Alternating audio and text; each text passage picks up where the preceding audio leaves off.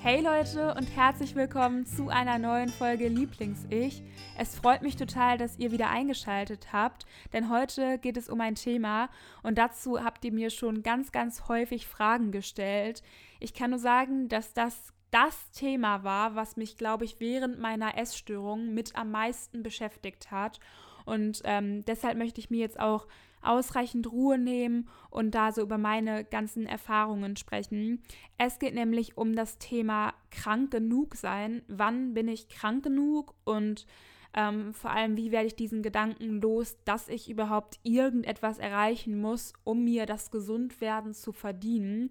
Das geht hier nicht nur, beziehungsweise das bezieht sich jetzt hier nicht nur auf Essstörungen natürlich, denn ich kenne dieses, diesen diesen Gedanken von sehr vielen Betroffenen, die zum Beispiel unter Selbstverletzung leiden oder auch unter Depressionen. Man denkt, man, man soll sich keine oder man muss sich keine Hilfe suchen, weil das eigene Schicksal oder die eigene Krankheit gar nicht so schlimm ist. Ich habe auch letztens mit einem Mädchen geschrieben, das sich sehr lange selbst verletzt hat und sie hat mir erzählt, dass sie panische Angst früher hatte, dass ihre Narben weggehen, also von der Selbstverletzung, weil sie dachte, wenn die halt verblassen, dann verblasst irgendwie auch ihre Daseinsberechtigung, also ihre Berechtigung als kranke Person. Und ich kann den Gedanken nachvollziehen. Ich habe zwar selbst ähm, nie unter Selbstverletzung gelitten oder das irgendwie betrieben aktiv zumindest halt nicht im klassischen Sinne. Aber auch die Magersucht ist ja eine Form von Selbstbestrafung und halt auch Selbstverletzung. Und bei mir war das halt so, umso mehr ich abgenommen habe, ähm, umso mehr habe ich halt bewiesen, dass ich wirklich krank bin. So dachte ich es damals. Und ähm, ich möchte euch einfach mal so ein paar Geschichten aus meiner Vergangenheit erzählen, um euch vielleicht Mut zu machen, beziehungsweise euch zu zeigen, dass es sehr, sehr, sehr vielen Betroffenen so geht und ich wage jetzt mal eine ganz mutige Behauptung. Ich sage, dass viele Symptome oder Symptomatiken einer Essstörung nur deshalb so ausgeprägt sind, weil viele Betroffene das herausfordern. Es gibt ja wahrscheinlich auch Ausnahmen, also Leute, die das halt vielleicht wirklich einfach so gemacht haben. Aber ähm, zum Beispiel in meiner zweiten Klinik, da war das so, dass halt ähm, die Mahlzeiten innerhalb von einer halben Stunde zu sich genommen werden mussten. Also wir hatten halt nur 30 Minuten Zeit. Und dadurch, dass wir diese Vorgabe hatten, war das halt so, dass irgendwie jeder versucht hat, diese 30 Minuten auch voll auszukosten und bloß nicht unter der Zeit zu essen. Und es ist irgendwie so ein Wettkampf geworden. Also wer am langsamsten ist, ist quasi so die krankeste Person. Und ich habe während meiner ganzen Krankheit nie langsam gegessen. Also ich habe ganz normal, glaube ich, immer so gegessen. Aber durch diese Klinik habe ich halt in meinem Kopf so gehabt, ich muss langsam essen, damit die anderen auch wirklich glauben, dass ich krank bin oder mir das also mir das abkaufen, weil ich habe sonst gedacht, ich werde nicht ernst genommen. Und ähm, ja, so war das halt ganz, ganz häufig. Ich habe zum Beispiel auch noch so eine Regel gehasst in der ähm, Klinik am Corso, das war ja die zweite Klinik, ähm, also die Klinik, von der ich gerade auch schon gesprochen habe. Wir durften da keine T-Shirts tragen im Winter, weil ähm, man uns unterstellt hat, dass wir das nur machen, um mehr Kalorien zu verbrennen. Also wenn es kalt ist, verbrennt man mehr Kalorien, weil der Körper sich erhitzen muss und sowas. Und ähm, ich habe dann halt manchmal extra ein T-Shirt angezogen, nur um ermahnt zu werden, dass ich bitte eine Jacke anziehen soll, weil ich denen halt zeigen wollte, wie krank ich bin, dass ich solche Dinge tue. Das waren dann wirklich gar nicht unbedingt Dinge, die ich wirklich gemacht habe, um Kalorien zu verbrennen, sondern nur damit andere Leute denken, dass ich das tue, um Kalorien zu verbrennen. Oder ich bin im Ausgang manchmal laufen gegangen, also bin richtig schnell so ein paar Meter gerannt oder gejoggt nur um vor mir selbst zu rechtfertigen, dass ich krank bin, weil ich gedacht habe, so arbeitet nun mal eine gute Magersüchtige. Und heute schmunzel ich darüber. Natürlich ist es nichts Lustiges, aber ich finde das ganz schockierend, wie sehr ich es anderen und mir beweisen wollte, dass ich wirklich Hilfe brauche. Und ganz wichtig, ich erzähle das natürlich jetzt hier nicht, damit ihr im Sommer, äh, im Winter meine ich, äh, im kurzen T-Shirt rumlauft oder ähm, jetzt hier eure Teller nur langsam leer esst, sondern ähm, um euch bewusst zu machen, dass hinter ganz, ganz vielen Verhaltensweisen halt auch diese Angst steckt, von anderen Leuten nicht ernst genommen zu werden. Ich habe mich nach der Klinik mit mehreren Leuten unterhalten und die haben alle gesagt, dass das ursprünglich gar nicht so deren Problem war, das langsame Essen und sie das halt nur gemacht haben, um halt quasi als krank zu gelten und um nicht die gesundeste oder gesündeste Person zu sein. So, und ähm, ich finde das ganz schlimm, weil damit verfälscht man halt das Krankheitsbild in den Augen von den Leuten, die halt gesund sind. Die denken halt, dass das das Krankheitsbild ist. Also, dass alle Magersüchtige gerne T-Shirts tragen im Winter, um mehr Kalorien zu verbrennen. Aber halt gar nicht, dass ähm, das vielleicht viel mehr der Gedanke ist, ich muss krank sein, ich muss mir die Krankheit verdienen und ich muss ähm, das alles so ausleben, damit ich halt ähm, das Muster oder das Paradebeispiel einer Magersüchtigen bin.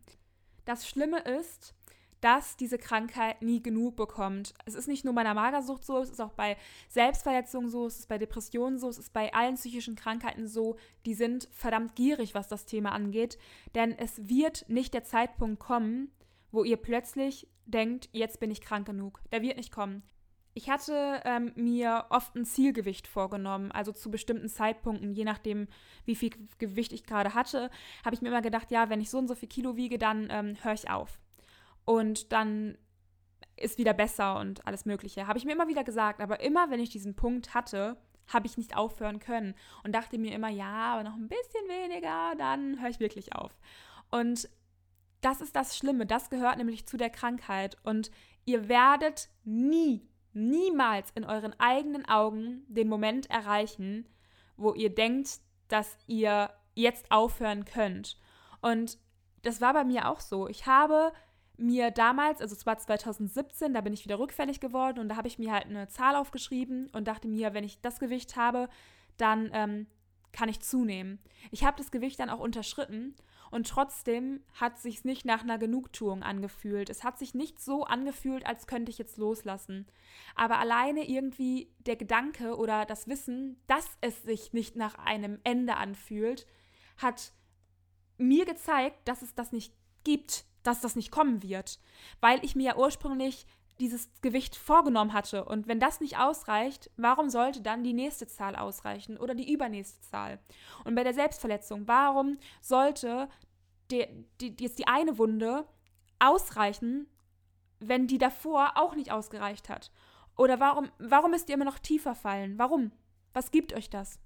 Meistens ist es halt so, dass man in den Augen der anderen Person halt als krank genug dasteht stehen will. Also ähm, das ist ja auch das, was ich immer sage. Ich habe halt irgendwie gedacht, dass ich mich meinen Lehrern, meinen Mitschülern, meinen Therapeuten beweisen muss. Und ähm, was ich euch auch mal erzählt hatte, war, ähm, ich habe mir dunkles Make-up unter meine Augen geschmiert, nur um meinem Therapeuten zu zeigen, dass es mir schlecht geht. Also ich dachte, dass er mich dann halt ernster nimmt. Oder auch, ähm, als mein Therapeut mal im Urlaub war, da war der für ich sag jetzt mal, drei Wochen verreist und ich war auch noch verreist. Da haben wir uns irgendwie sechs Wochen nicht gesehen. Das war echt das Maximum. Ähm, und ich hatte mir vorgenommen, in dieser Zeit halt möglichst viel abzunehmen, dass er halt sich schlecht fühlt, dass er mich sechs Wochen lang im Stich gelassen hat. Aber was mir damals nicht bewusst war, ich schneide mir in mein eigenes Fleisch. Und eine Sache, die mir halt im Nachhinein immer wieder bewusst wird, und die gilt nicht nur für die Essstörung, sondern für ganz viele Dinge, ich habe mir damals zu viel Kopf um mich gemacht. Ich habe mich damals zu wichtig genommen. Und ich finde das krass, das so zu sagen, weil man ja eigentlich als essgestörte Person oder als psychisch kranke Person ähm, meist mit einem niedrigen Selbstwertgefühl kämpft. Aber hier nimmt man sich dann wiederum viel zu wichtig. Also man glaubt, dass die ganze Welt sich nur um einen selbst dreht und dass alle quasi einen so wahrnehmen. So war das bei mir in der Schulzeit. Ich habe immer gedacht, ich bin ja für alle nur die Kranke und ich muss auch deren Bild erfüllen von der kranken Person. Und jetzt im Nachhinein weiß ich, dass halt viele von denen nicht einmal richtig, die wussten gar nichts über mich. Die wussten gar nicht, dass ich in der Klinik war. Denen ist das gar nicht richtig aufgefallen wenn ich jetzt meine Mama nach Mitschülern frage von damals, dann kann die sich teilweise an die Namen gar nicht mehr erinnern. Und wir machen uns, beziehungsweise ich hab's mir, mittlerweile mache ich das nicht mehr, ähm, mir so lange den Kopf zerbrochen darüber, ob andere denken, ich bin krank genug. Also ich muss noch irgendwie weiter abnehmen. Ich dachte, ich muss es den anderen Leuten beweisen. Den anderen Leuten, die aber in meinem ganzen Leben vermutlich nie mehr eine Rolle spielen werden. Mittlerweile bekomme ich halt auch ganz häufig ähm, Fragen zu dem Thema, wie ich damals damit umgegangen bin, als ich zugenommen habe, dass andere Leute halt dachten, dass es mir automatisch wieder gut geht. Und ähm, dazu muss ich sagen, dass es prinzipiell bei meinem letzten Rückfall und dann halt da, der daraufhin folgenden Zunahme so war, dass es mir auch besser ging. Von daher konnte ich besser damit umgehen, dass Leute halt auch geglaubt haben, dass es mir besser geht, weil es mir auch wirklich besser ging. Ähm, aber prinzipiell kann ich nur sagen, das sind die anderen Leute. Das ist die Erwartung der anderen Leute. Das ist das, was die anderen Leute sehen, was sie glauben, was sie denken, was sie fühlen. Aber das bist nicht du. Und es ist nicht unbedingt die Realität. Und bei meinem letzten Klinikaufenthalt hatte ich ganz, ganz groß in meinem Zimmer ein, eine Karte hängen. Und da stand drauf, die Erwartung der anderen ist die Erwartung der anderen. Und genau das ist es auch. Die Leute erwarten das, ja, aber das muss nicht stimmen. Und wenn die glauben, bloß weil du jetzt zugenommen hast, bist du jetzt wieder gesund oder bloß weil du keine Narben mehr hast, bist du ähm, äh, geheilt und geht es dir sofort wieder perfekt oder bloß weil du vielleicht nicht den ganzen Tag im Bett liegst, bist du nicht depressiv, dann lass es die anderen Leute glauben. Und du kannst so viel Kraft da reinstecken, den anderen das zu beweisen. Und glaub mir, ich kann da aus Erfahrung sprechen. Ich habe meinen ganzen Alltag ja danach gelebt, den anderen Leuten das zu beweisen und es wird nicht bei allen ankommen. Es gibt so viele Leute, die heute immer noch nichts davon wissen, dass ich irgendwie krank gewesen bin oder die das vielleicht immer noch nicht so ernst genommen haben, weil es immer Leute geben wird, die das nicht verstehen. Und ähm, an dieser Stelle muss ich auch nochmal Werbung für mein Buch machen. Ich habe ja angekündigt, dass ähm, mein Buch Wie viel wiegt mein Leben im August rauskommt.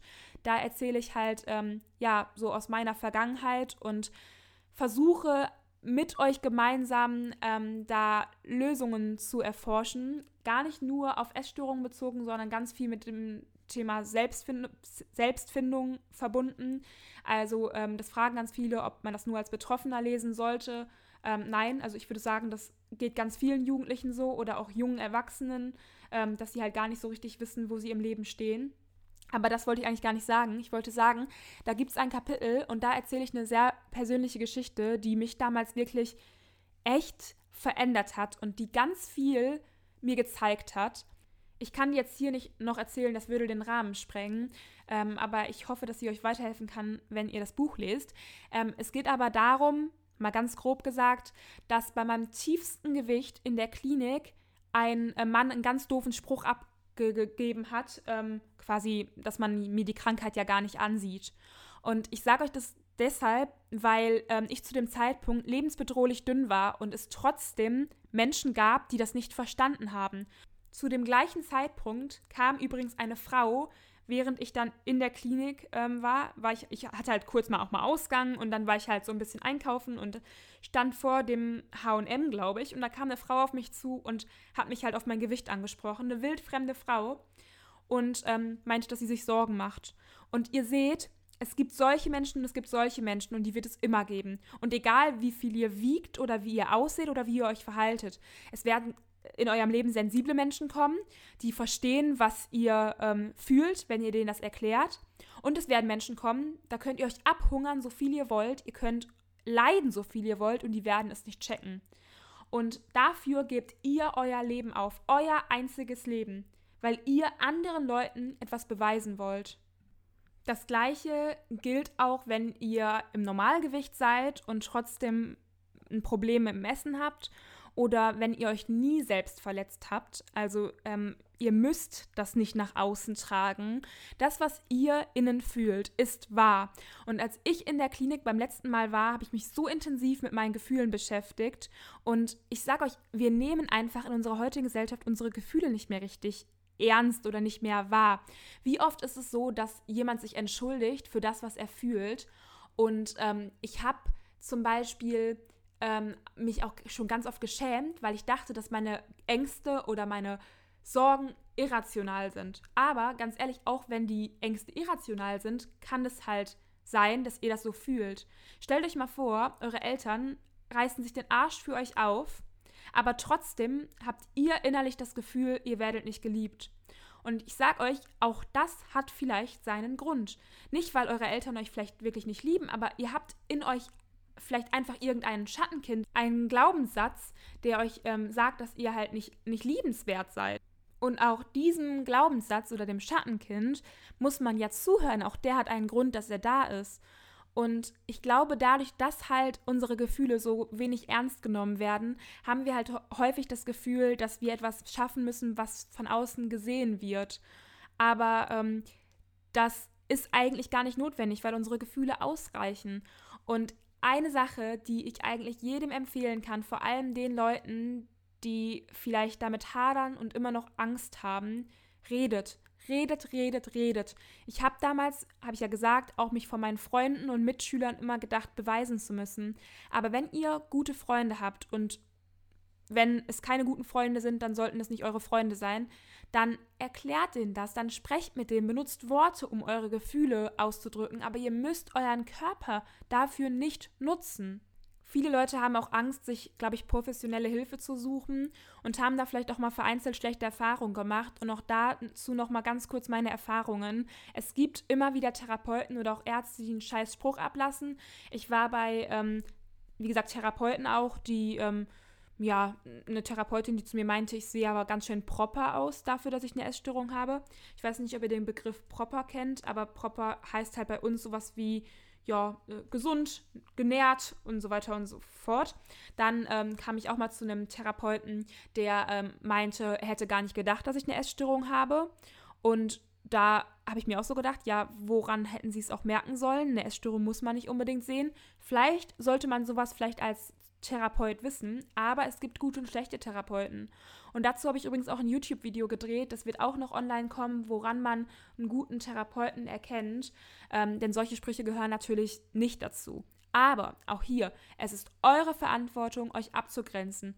Und natürlich ist das ein Scheißspruch, wenn jemand auf der Straße irgendwie so eine Kacke sagt oder wenn ähm, der Typ jetzt hier in der Klinik, der zu mir meinte, ähm, dass er nicht wusste, dass ich eine Magersucht habe, auch wenn ich dünn war, total, ähm, dann ist das nicht unbedingt in der Verantwortung des Mannes, das zu erkennen, sondern meine Verantwortung, mich davon abzugrenzen. Und ich sage ja ganz häufig in meinen Videos, dass es mich ärgert, dass es in der Gesellschaft immer heißt, dass man jetzt eine Magersucht zum Beispiel sehen kann oder an sich psychische Krankheiten. Ich will gar nicht immer nur auf Essstörungen reduzieren, ähm, aber es gilt halt einfach immer für alles. Ähm, aber letztendlich ist es trotzdem in der Verantwortung des Betroffenen ler zu lernen, dass ähm, das nicht wichtig ist, was andere Leute sagen. Und ich bin ja eigentlich immer so eine der Personen, die sagt, dass das Gewicht halt keine Rolle spielt und deswegen nenne ich ja auch mein Gewicht nicht. Aber in letzter Zeit habe ich vor allem noch mal ganz viel darüber nachgedacht, dass es eigentlich auch nicht meine Verantwortung ist, mein Gewicht nicht zu nennen, sondern eure Verantwortung ist, euch von diesem Gewicht nicht triggern zu lassen. Ich sehe das bei Reportagen nochmal anders. Also wenn halt in einer Reportage zum Beispiel gesagt wird, sie wog nur noch so und so viel Kilogramm, dann finde ich das halt scheiße, weil ähm, da halt sehr viele Leute zugucken, die halt keine Essstörung haben und vielleicht dann glauben, dass man daran eine Magersucht unbedingt erkennt. Also die haben ja keinen Plan davon. Und es ist ja eine Aufklärungssache. Aber wenn ich jetzt als ehemalige Betroffene zu anderen Betroffenen sage, ich habe so und so viel Kilogramm gewogen, dann ähm, müsst ihr euch lernen abzugrenzen. Solange ihr euch nämlich selbst nicht abgrenzt oder ihr euch selbst nicht ernst nimmt, ähm, wird auch dieses Gefühl, sich beweisen zu müssen, nicht nachlassen. Also mein Therapeut hat zum Beispiel mal zu mir gesagt, vielleicht kannst du ähm, gar nicht glauben, dass ich dich ernst nehme, weil du dich selbst nicht ernst nimmst. Und wahrscheinlich ist das auch so. Ich dachte halt selbst immer, ich bin nicht dünn genug und habe deshalb geglaubt, dass mein Therapeut denkt, ich bin nicht dünn genug, weil ich mir gar nicht vorstellen konnte, dass jemand anderes das eben nicht denkt. Und ähm, das hat eigentlich alles mit dem Selbstbild zu tun. Und solange ihr selbst quasi keine Verantwortung für euch übernehmt und nicht für euch einsteht und ähm, glaubt, dass ihr was Besseres verdient habt, wird auch dieses Gefühl nicht nachlassen, dass ihr ähm, noch weiter abnehmen müsst oder euer Leid noch nach außen transportieren solltet. Das heißt jetzt nicht, dass man für alles den Freifahrtschein hat. Also ich persönlich bin ja immer bereit, darauf Rücksicht zu nehmen und ich denke mir auch immer, es gibt Leute, die können das vielleicht noch nicht so richtig, aber um gesund zu werden, muss man das halt auch lernen. Und das ist auch einer der Gründe, warum ich zum Beispiel ähm, auch immer noch eine Waage zu Hause habe. Ich finde es halt sehr schwierig, sich, ja, also es ist schwierig zuzunehmen mit einer Waage zu Hause, also wenn man eine Essstörung hat. Aber ich sage mir halt auch immer, es ist keine Lösung, wenn ich einfach sage, ich schmeiß die Waage raus und ähm, ich, was ich nicht sehe, ist nicht wahr. ich wollte damals, dass ich trotzdem, auch wenn ich sehe, dass ich zunehme, damit klarkomme. Ich wollte mich damit konfrontieren. Ich habe damals zu mir gesagt, es bringt nichts, wenn ich da mein Leben lang vorweglaufe und wenn ich irgendwann beim Arzt bin oder so, dann muss ich ja hin und wieder mal gewogen werden und dann bringt es ja nichts, wenn ich dann immer noch Panik habe, weil ich irgendwie damit gar nicht klarkomme. Und jetzt ist es so, dass ich mich halt auch hin und wieder mal wiege, aber es macht halt nicht mehr das mit mir, was es halt früher gemacht hat. Ich bin nicht mehr so beeinflusst von dieser Zahl, weil ich gelernt habe, damit umzugehen. Und das ist halt eigentlich mit allem so. Wenn mir jetzt jemand sein Gewicht nennt, ähm, dann triggert mich das nicht mehr, weil ich vor diesem Gewicht nicht weggelaufen bin. Und ähm, ja, das wollte ich nur noch mal ganz kurz sagen. Also zum Thema Verantwortung übernehmen. Verantwortung übernehmen für das eigene Gefühl und die Schuld nicht bei den Leuten suchen, die einen vielleicht nicht verstehen. Und hier nochmal ganz wichtig, die werden euch nicht verstehen. Manche Menschen werden euch niemals verstehen und damit müsst ihr klarkommen. Und jetzt hier nochmal abschließend ein paar Worte. Ähm, ich habe nämlich manchmal das Gefühl, dass ich so ein bisschen den Faden verliere bei dem Podcast. Bitte ähm, verzeiht mir das. Ich muss das einfach noch ein bisschen üben. Ich mache mir hier auch gar keine Struktur. Ich lasse meinen Gedanken einfach freien Raum und rede einfach mal das, was mir in den Sinn kommt. Denn ähm, ja, das ist für mich am stressfreisten und ich denke mal auch am authentischsten.